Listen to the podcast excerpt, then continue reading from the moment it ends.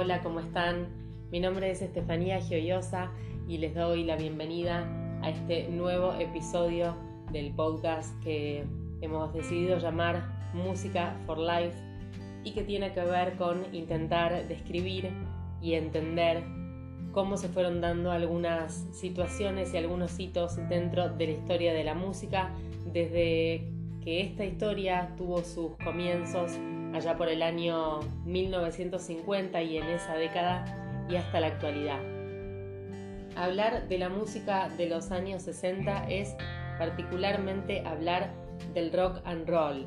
Es sin duda la década donde este nuevo estilo que ya hemos conocido en episodios anteriores y que tuvieron su fundamento y su base en la década de los 50 alcanza cierta expresión y cierto reconocimiento a nivel mundial. Por eso decimos que la música en los años 60 fue sin duda portadora de una explosión de cambios en el mundo, pero no solamente a nivel musical, sino también a nivel general. Podemos mencionar a la moda, a la sociedad y a la política que fueron cambiando fundamentalmente en esta década para siempre. La liberación femenina, por ejemplo, y la lucha contra la discriminación racial fueron dos de los rasgos más destacados en esta década de los 60. A su vez, y como ya habíamos mencionado en el episodio anterior en el que hicimos una especie de repaso por la década de los 50, el contexto social en esta década también continúa burbujeante, sobre todo en lo que tiene que ver con un escenario que a partir de toda esa movida social mueve a los artistas y los toca de alguna forma. El rock and roll dejó de ser prohibido y los grupos musicales se impusieron con gran fuerza en todo el mundo. Un ejemplo de esto fueron las bandas de rock con su filosofía antiguerra y su ideología de una sociedad utópica. Anteriormente, en el episodio en el que nos centramos en la década del 50, habíamos hablado de los jóvenes y de cómo estas mismas personas de alguna forma se preguntaban qué era lo que decían las letras de las distintas canciones. Mejor dicho, se replanteaban aquellas letras que hablaban de un mundo idílico, de algo feliz, de algo casi perfecto que no se ajustaba tanto a la realidad y no era de esa forma, sino que por el contrario. Siempre contextualizando socialmente e históricamente el nacimiento y la evolución de la música. Eh, y en este sentido podemos hablar de un movimiento llamado hippie que se gestó también en la década de los 60 con sus proclamas de flower, power y amor libre en el que la música fue definitivamente un hilo conductor. La juventud, como ya la mencionamos, proponía estilos alternativos de vida, buscando la paz en una sociedad que estaba marcada por los conflictos raciales y también por la Guerra Fría.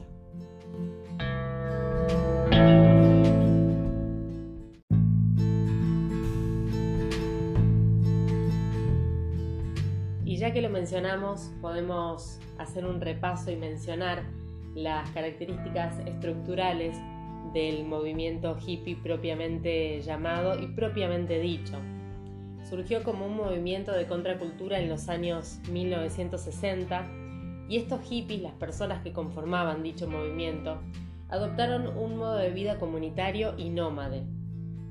Renegaban, entre otras cosas, de los nacionalismos y de los valores tradicionales de la clase media estadounidense con la que, evidentemente, no se encontraban de acuerdo en varios aspectos. Promovían un estilo de vida liberal, crearon una estética que los identificaba, se dejaron crecer el cabello y la barba, entre otras cuestiones, mucho más de lo que era considerado normal para la época. Asimismo vestían ropas sueltas y largas, con impresiones detenidas y jeans campana. Entre otras cuestiones, entre otras cosas, rechazaban el matrimonio y postulaban lo que ellos denominaban como amor libre. Buscaban también nuevas experiencias que, bueno, eran estimuladas con drogas como la marihuana, hachís y LSD. Las frases más reconocidas, por decirlo de alguna forma, fueron Haz el amor y no la guerra y paz y amor que sintetizaban de alguna manera su aspiración al pacifismo. Pero dentro de toda esta cuestión de ideología y de manifestación a través de la indumentaria y demás, tenemos que decir que la música siempre estuvo presente en las comunidades hippies. Era una presencia fundamental en sus vidas, eran casi adictos al rock and roll. Y fue justamente el movimiento hippie el que determinó el auge de los ídolos musicales del momento. Pero eso ya es otra cuestión.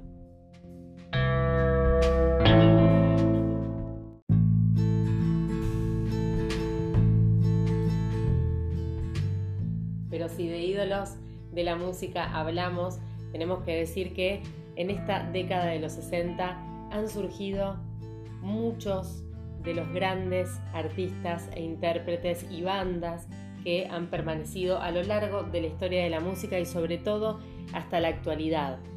La invasión británica fue una de las grandes características de la música de los 60 en los Estados Unidos hasta mediados por lo menos de esa misma década.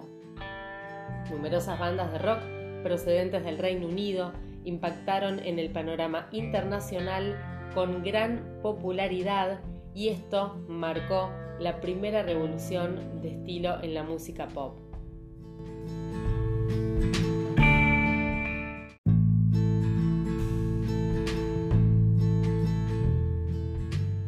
Haciendo un repaso de estos artistas, intérpretes y bandas que lograron transformarse en históricas, no solamente por ir conformando la historia de la música, sino también por la perdurabilidad que tuvieron en el tiempo.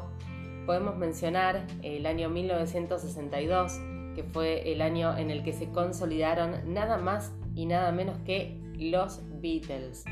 La forma de vestirse siempre cambiante, sus declaraciones públicas, los sonidos y las letras de sus canciones tuvieron una inmensa influencia en la sociedad.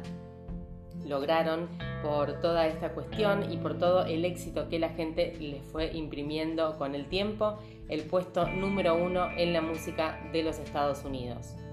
También podemos hablar de los Rolling Stones, quienes editan su primer disco en el año 1964 y continuando con el camino de los Beatles, ingresan en los ámbitos musicales estadounidenses más importantes.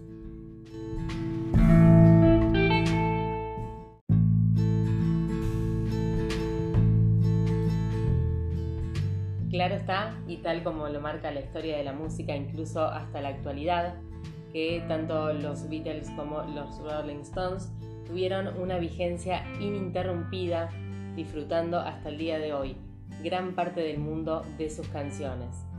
Pero ellos no fueron los únicos que surgieron y que tuvieron gran éxito durante la década de los 60. Podemos mencionar también a Led Zeppelin, formado por Jimmy Page y Robert Plant, que fue en sus orígenes un grupo hijo del blues y siempre mantuvo en sus canciones ese sonido típico del blues electrónico y que alcanzó entonces gran popularidad durante los años 60. Bob Dylan saltó a la fama también en esta década tan importante y se consagró ante el público por sus canciones llenas de reflexión, misticismo, pasión y realidad que se transformaron en verdaderos himnos para la juventud de aquel entonces. Janis Joplin también fue otro de los íconos que marcó esta década en la historia de la música. También lo fue para el movimiento hippie su esencia era transmitir de alguna forma sentimientos y emociones y se puede decir que encontró en el rock and roll el medio justo para hacerlo.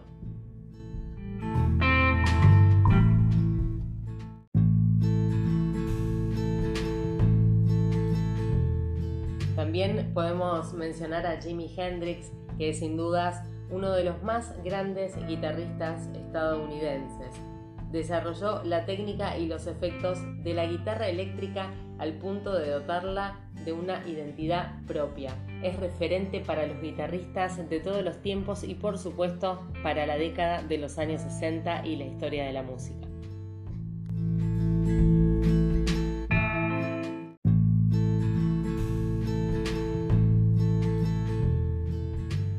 En pleno apogeo del movimiento hippie, el 15 de agosto de 1969 se celebraba el Festival de Woodstock.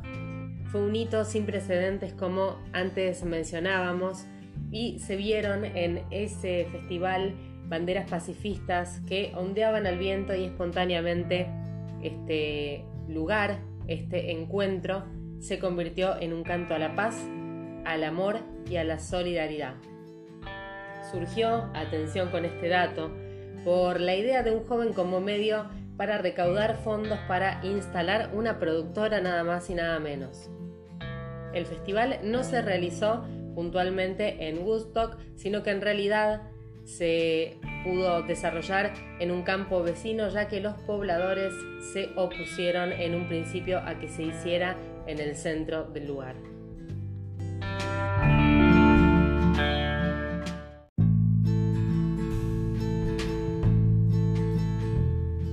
Se calcula que asistieron cerca de 500.000 personas y que hubo otras 250.000 que no pudieron llegar al lugar por bloqueos en las rutas o falta de espacio. Fueron tres días de campamento en carpas o a la intemperie, noches de sexo y drogas y música de rock. Hay que destacar en este mismo contexto que, por ejemplo, artistas como Bob Dylan y John Lennon fueron invitados a participar de este festival, aunque se excusaron y finalmente no asistieron. La historia dice que las mejores canciones de Woodstock fueron Cool Sacrifice de Santana, My Generation de The Who, Freedom de Richie Havens,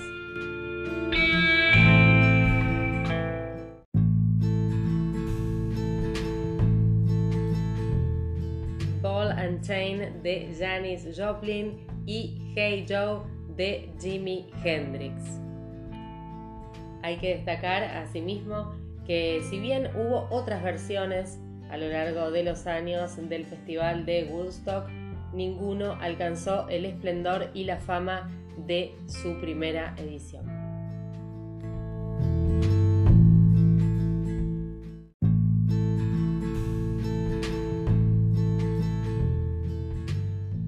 Como en el episodio anterior en el que nos centramos en la década de los 50, hicimos un repaso más puntual respecto de quién fue considerado su mayor exponente, hablamos de Elvis Presley, vamos a hacer lo propio con esta década del 60.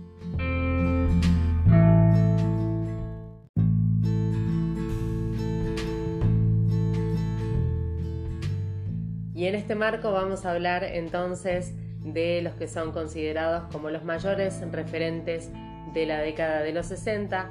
Hablamos de los Beatles, un grupo británico de música rock y pop, el más admirado y popular de esta década que mencionábamos y uno de los más influyentes en la historia de la música moderna. Si bien el gran Elvis Presley dominó los años 50 como el rey del rock and roll, como ya lo hablamos en episodios anteriores, correspondió a los Beatles, un grupo también rockero en sus raíces, ejercer la hegemonía en la década siguiente con una acertadísima y sofisticada amalgama de estilos que llevaría de alguna forma la música pop a todos los públicos y preludió géneros posteriores. Se puede establecer que a partir del año 1962 año en que quedó configurado de forma estable este grupo y hasta su separación oficial en 1970, los integrantes fueron John Lennon, Paul McCartney, George Harrison y Ringo Starr.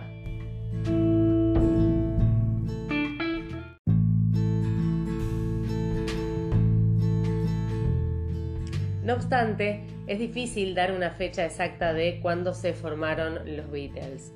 En la segunda década de 1950 John Lennon y su amigo Peter Shotton, quien lo abandonaría un tiempo después, formaron un grupo de música al que llamaron The Quarrymen, al cual en 1957 se añadió nada más y nada menos que Paul McCartney, seguido poco más tarde por George Harrison.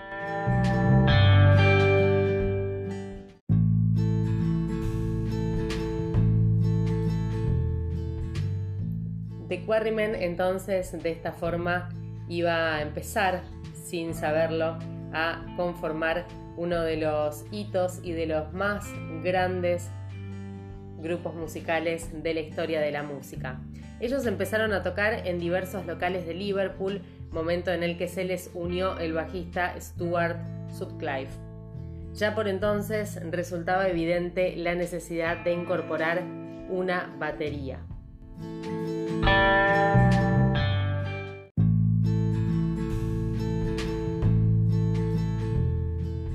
Es de destacar que tal denominación surgió de la moda de poner nombres de animales a los grupos musicales. Beatle significa escarabajo y del juego de palabras con el estilo que entonces practicaban, es decir, la música beat que significa golpe. La composición de los temas correría casi por completo siempre a cargo de la dupla conformada por John Lennon en guitarra rítmica y Paul McCartney en bajo. En una fase más avanzada, el siempre inquieto George Harrison en la guitarra solista contribuyó al repertorio del grupo con valiosas aportaciones. Por otra parte, muy pocas, en cambio, son debidas a Ringo Starr.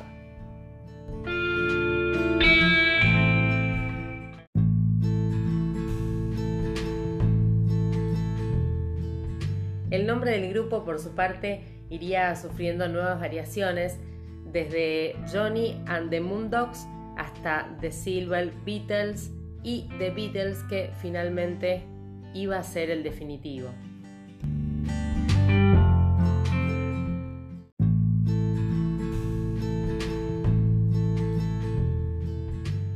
Conforme fue pasando el tiempo y pese a la casi nula repercusión que el grupo había tenido en una experiencia lejana en Alemania, esto había dado cierta consistencia a los integrantes, aunque a principios de los 60 no parecían más que otra de las numerosas bandas que, desde el triunfo del rock and roll estadounidense a mediados de los 50, cultivaban con pasión este mismo género en el Reino Unido, interpretando o versionando temas de nada más y nada menos que Elvis Presley y Chuck Berry, entre otros.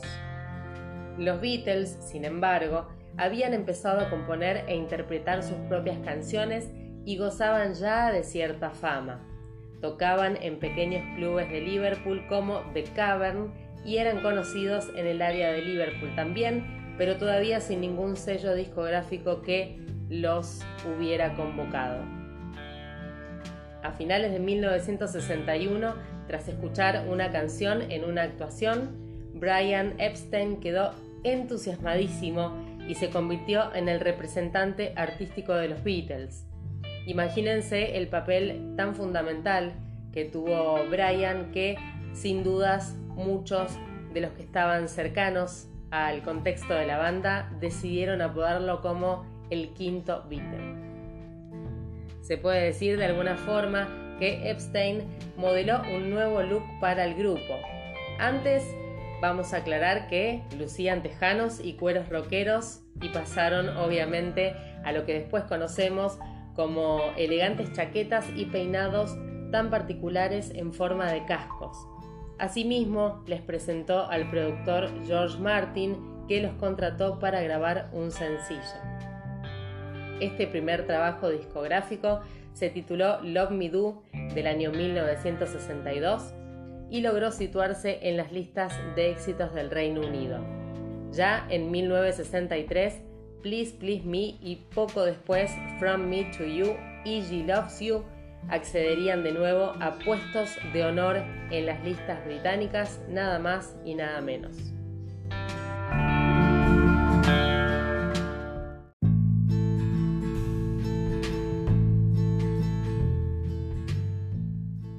Ese año puede ser considerado como el del nacimiento de la Beatlemanía, un fenómeno de idolatría hacia el grupo cuya máxima expresión eran los accesos de histeria que el público femenino sufría en los conciertos de la formación, de lo que todavía constan fotos y videos. La Beatlemanía se extendió en 1964 a Estados Unidos, donde temas como Love Me Do, She Loves You o I Wanna Hold Your Hand, arropados por su primera gira en ese país, alcanzaron el primer puesto en las listas de éxitos. De hecho, el libro Guinness recoge un dato bien revelador en relación a lo que estábamos mencionando. En un mismo mes, dos álbumes y cinco singles de los Beatles lideraron las respectivas listas estadounidenses. Durante estos primeros años, los Beatles realizaron giras por todo el mundo, pero sus conciertos fueron espaciándose progresivamente y tras ciertos incidentes a su paso por Filipina y el sur de Estados Unidos, y la polémica desatada por una frase de Lennon en la que advertía que eran más populares que Jesús, dieron su último concierto en San Francisco en agosto de 1966. Con su retiro, la Beatlemanía se fue apagando solo en un sentido de frenesí colectivo. Sin embargo, siguieron siendo el grupo de referencia de su tiempo y teniendo entusiastas seguidores incluso hasta el día de la fecha.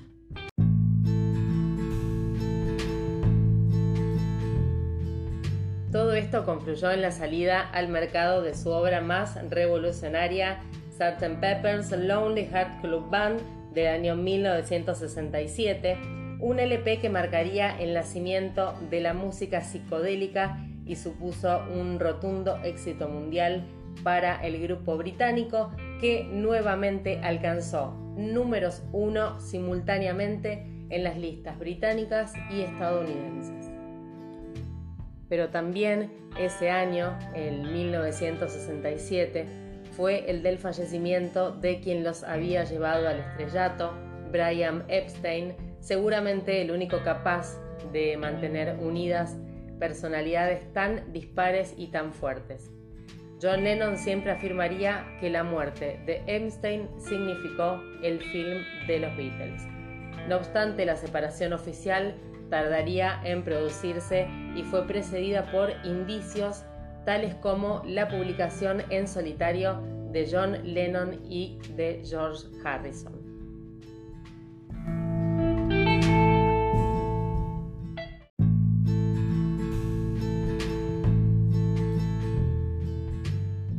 La influencia de la obra de los Beatles a lo largo de las décadas subsiguientes ha sido inmensa por citar solo unos ejemplos de la psicodelia del Club de los Corazones Solitarios del Sargento Peppers, arranca toda una corriente que llega a grupos como Pink Floyd o Emerson, Lake and Palmer y dio origen al denominado rock sinfónico.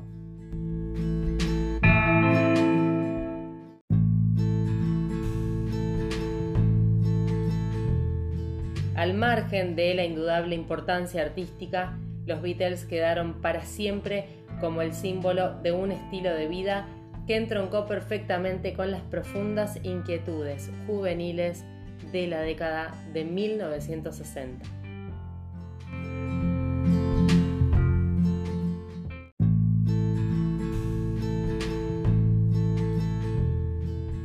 Habiendo cumplimentado con este breve repaso por la configuración de la historia de la música en la década de los 60 y habiéndonos centrado posteriormente en la descripción y, como siempre decimos, en intentar conocer un poco más la historia de quienes se consideran como los mayores influyentes de los años 60, los Beatles. Les voy a agradecer enormemente y los espero en el próximo episodio de este podcast Música for Life. Muchas gracias y nos estamos escuchando.